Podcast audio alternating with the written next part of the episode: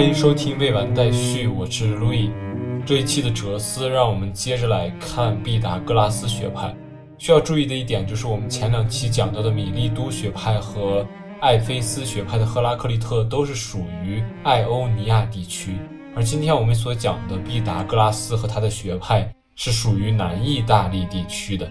而下一期我们要讲到的艾利亚学派也是属于这个地区的。好了，我们马上开始。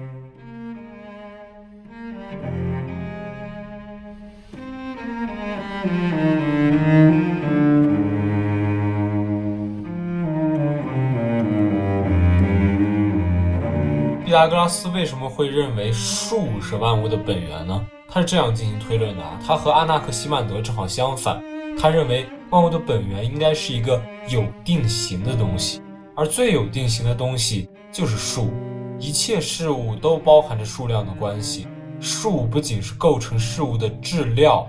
还是事物的属性、状况和模型。说到这儿的时候，我就必须插一句啊，之前我们说的构成事物的质料也好，动力也好，其实都是亚里士多德所说的术语。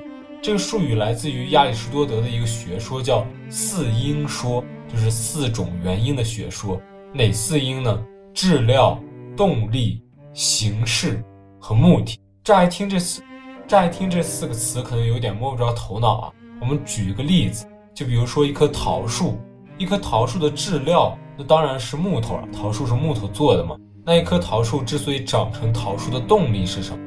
很可能就是风吹日晒，也有可能是有一个辛勤的园丁为它浇水，对吧？这两点都比较好理解。剩下的两个词，形式和目的，怎么理解？我们可以这样说啊。我们手里拿着一个桃核，它虽然还没有被种在地里，但是在它其中已经包含了要长成一棵桃树的形式。或者我再换一个例子啊，这是一则文艺复兴时期的小故事，就是米开朗基罗谈到他所雕的大卫像，他曾这样说：“当我在彩石上看到那块石头的时候，我就已经看到了大卫像蕴藏在其中。我要做的。”只不过是把那些冗余的石料去掉罢了。这虽然有点浪漫主义的比喻，但是我们也可以这样说：米开朗基罗在那块大理石中已经看到了大卫像的形式。这么说差不多比较好理解了吧？然后最后一个是目的，目的在桃树这个例子里，我们可以说为一家人遮风挡雨，或者是长出成熟的桃子等等等等。这个还是在大卫像这个例子里比较好理解。大卫像这个例子里，这块大理石所蕴藏的目的，就是变成大卫像。在这儿，我只是用几个例子方便理解一下具体的四因究竟是什么。我们等到亚里士多德的地方再仔细讲。让我们说回毕达哥拉斯啊，毕达哥拉斯在这儿说，一切事物都包含数量关系，数不仅是构成事物的质料，还是事物的属性、状况和模型。后半句说数是事物的属性、状况和模型，这也就是说，数也就已经包含了成为各种事物的形式。数既是事物的质料因，也是事物的形式因。这种想法其实源于毕达哥拉斯的一个小故事啊。传说他在一个铁匠铺的门口，听到了铁匠打铁的声音，铁匠的锤子打在不同长度、不同厚度的铁上，发出了不同的声音。毕达哥拉斯由此开始思考，建立了一种数学和谐音学的研究，也就类似我们现在所说的十二音图吧。总之，他发现了数学和声音之间的关系以后，他就认为万物之中其实都包含着这种数量关系，由此他就得出了万物的本源是数。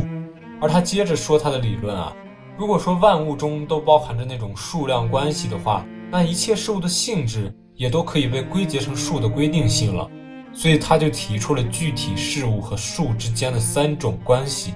第一种，他命名为比例关系，比例关系决定事物的构造以及事物之间的和谐。第二种，他命名为对立关系，这一点可以展开来讲一下。他是这样说的：数是决定事物性质的比例关系或抽象原则。而最基本的原则就是从奇数和偶数的对立中引申出来的十组基本的对立范畴。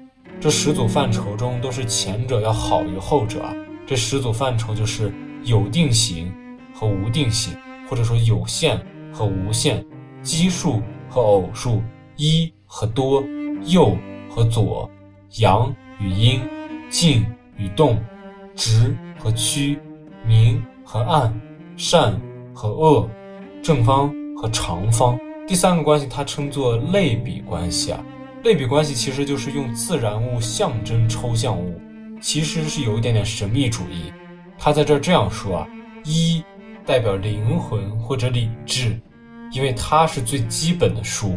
在这儿可以插一句，毕达哥拉斯所说的奇数其实是从三开始数的，因为因为在他的体系里，一是特殊的，一是第一本源，一表现为点，点动成线，线动成面，面动成体。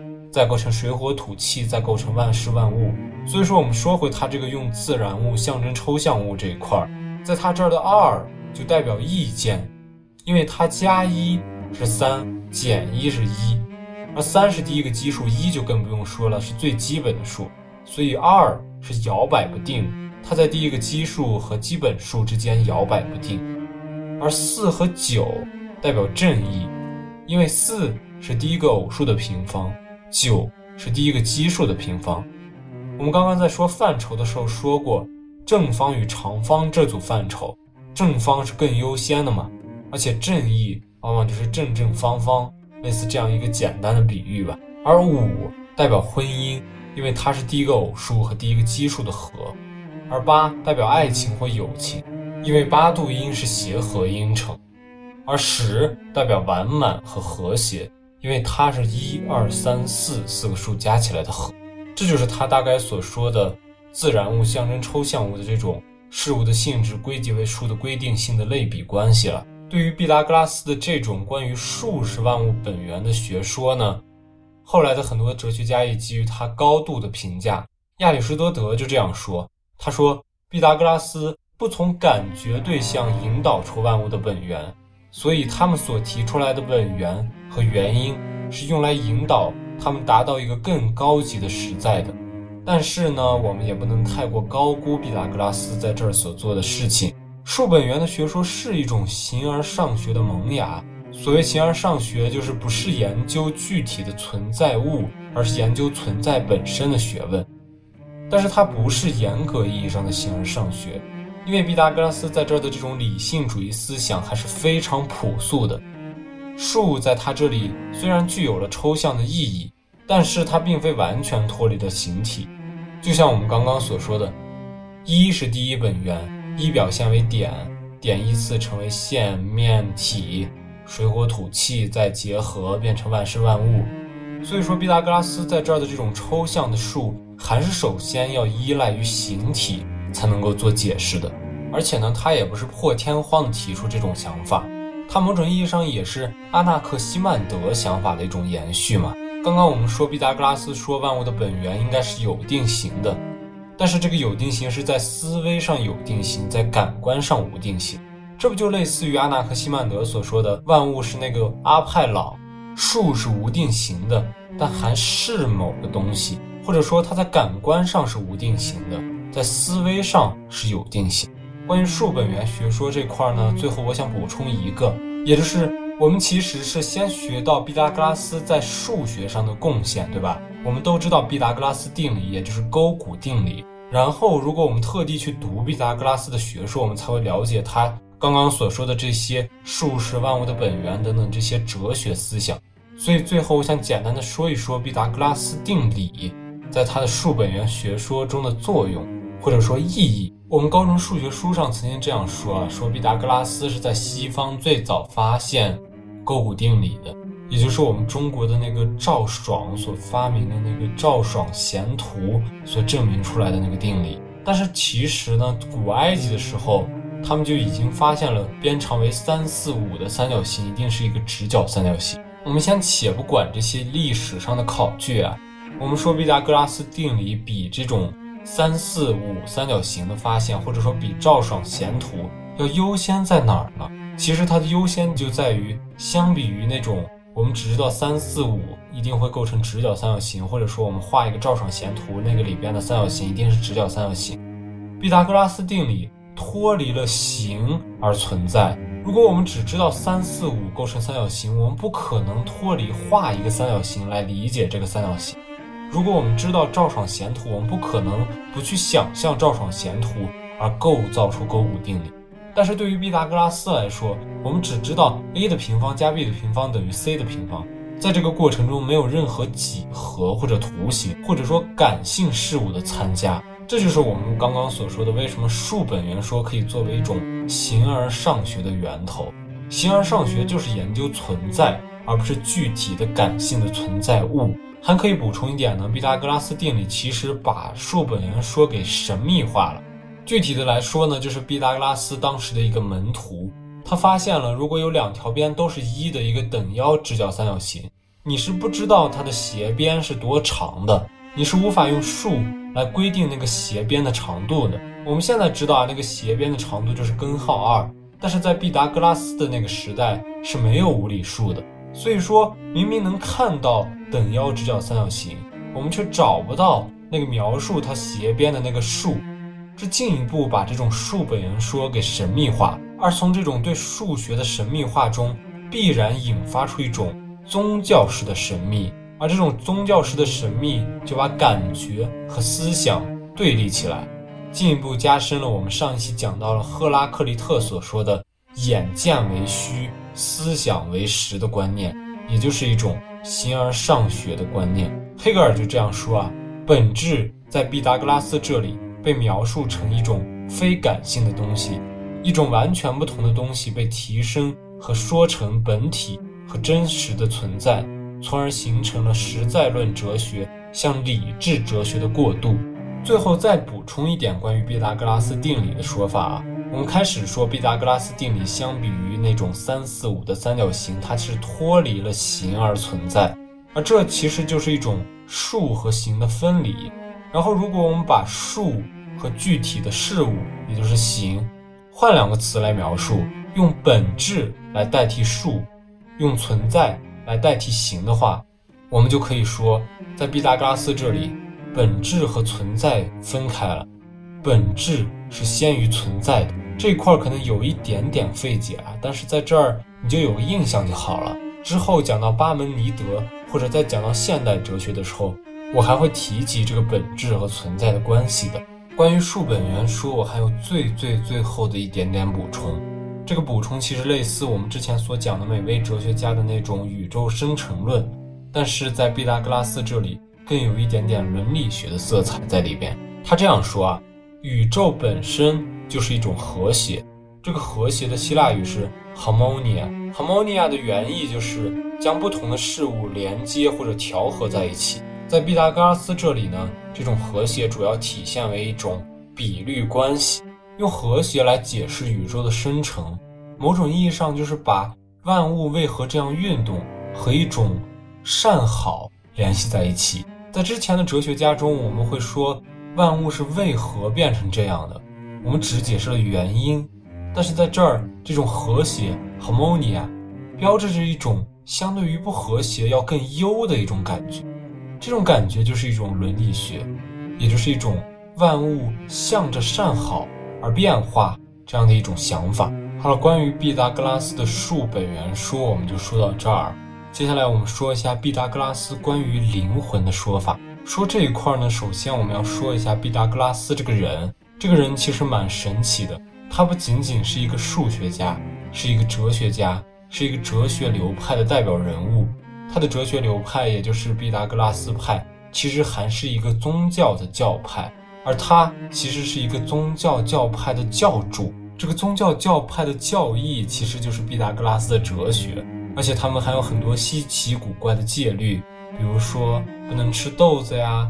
不能跨过门槛啊，等等等等。据说毕达哥拉斯本人，他有一次在宗教集会上碰到他的政敌来追杀他，然后他逃到了一片豆子地的面前。但是他的教派里有一条不能践踏豆子地的戒律，所以他宁可站在那儿束手就擒，也不肯违背自己教派的戒律。所以他最后被他的政敌杀死在了这片豆子地的前面。Anyway，说回毕达哥拉斯的灵魂观点啊。这个灵魂观点其实很大程度上来自于毕达哥拉斯学派的这种宗教性，而毕达哥拉斯学派的这种灵魂观，其实又来自于更早的一种宗教——阿尔弗斯宗教。我们知道，古希腊的正统宗教其实是和希腊神话相关的，但是正统宗教往往只关乎于少数人，而底层的百姓呢，往往更多的会信奉这个奥尔弗斯宗教，因为奥尔弗斯宗教会承诺一个彼岸世界，而底层的人们往往生活都过得比较不如意嘛。他的教义里承诺一个美好的彼岸世界，当然比那种日神啊、酒神的希腊神话更容易说服底层的百姓了。Anyway，奥尔弗斯宗教的这种灵魂观，其实就是说一切生物都有共同的灵魂，灵魂是不朽的，可以从肉体之间转移，重复过去的生活。毕达哥拉斯在他的宗教中发扬了这种阿尔弗斯教派的灵魂观。他这样说啊，他说：首先，灵魂是不朽的。其次，灵魂能移居到其他的生物体中去，而且循环往复的出现，以至于没有一件绝对新的东西。最后，因此可以说，一切有生命的东西都是血缘相通的。传说啊，他在路上碰到一个人在打他的狗，他上去拦住，他说：“不要打，因为我在这只狗上看到了我朋友的灵魂。”而且联系到我们刚刚所说的和谐 （harmonia），毕达哥拉斯这样说啊。灵魂就是一种和谐。为了不失去灵魂，或者死后重新获得灵魂，人是需要净化自己。而净化自己的方法就是哲学和音乐，因为音乐是和谐的声调，而哲学是关于事物之间的和谐关系的思索。他的这种灵魂观点差不多就是这样。其实这种灵魂观点啊，是和他的数本源说是息息相关的。我们刚刚说到毕达哥拉斯定理的时候说。他把数和形分开了，而在他的灵魂学说里，他其实是把灵和肉分开了。这种关于灵魂不死、灵魂转世、灵肉分离，甚至灵肉对立的想法，其实是相当具有创建性的。他突破了古希腊的那种传统的灵肉一体的观念，形成了一种我们后来叫做唯灵主义的想法。这种想法影响非常的深远啊。一直到后面的苏格拉底、柏拉图和新柏拉图主义，到最后融入基督教，最后构成了基督教的神学的起源。毕达哥拉斯的思想，我想说到这儿，差不多就已经说完了。最后，我想强调一下他在思想史上的意义啊。毕达哥拉斯第一次建立起了一种有定型的最高原则，这一原则对后世的西方哲学也好，科学也好。所说的科学，就是一直到近代定量化精密的自然科学啊，都产生了巨大而深远的影响，实现了一个刚刚黑格尔所说的那个实在哲学向理论哲学的转变。而且还可以插一句啊，历史上第一位用哲学家 （philosophia） 一个词来称呼自己的人，就是毕达哥拉斯了。好了，下一期是一个重头戏啊，我们会介绍一个大学派。叫艾利亚学派，其中的一位哲学家巴门尼德，也可以排进古希腊最重要或者影响最深远的哲学家的前三名的行列中，可以小小的期待一下。好了，本期节目就到此结束，感谢收听，马达达有。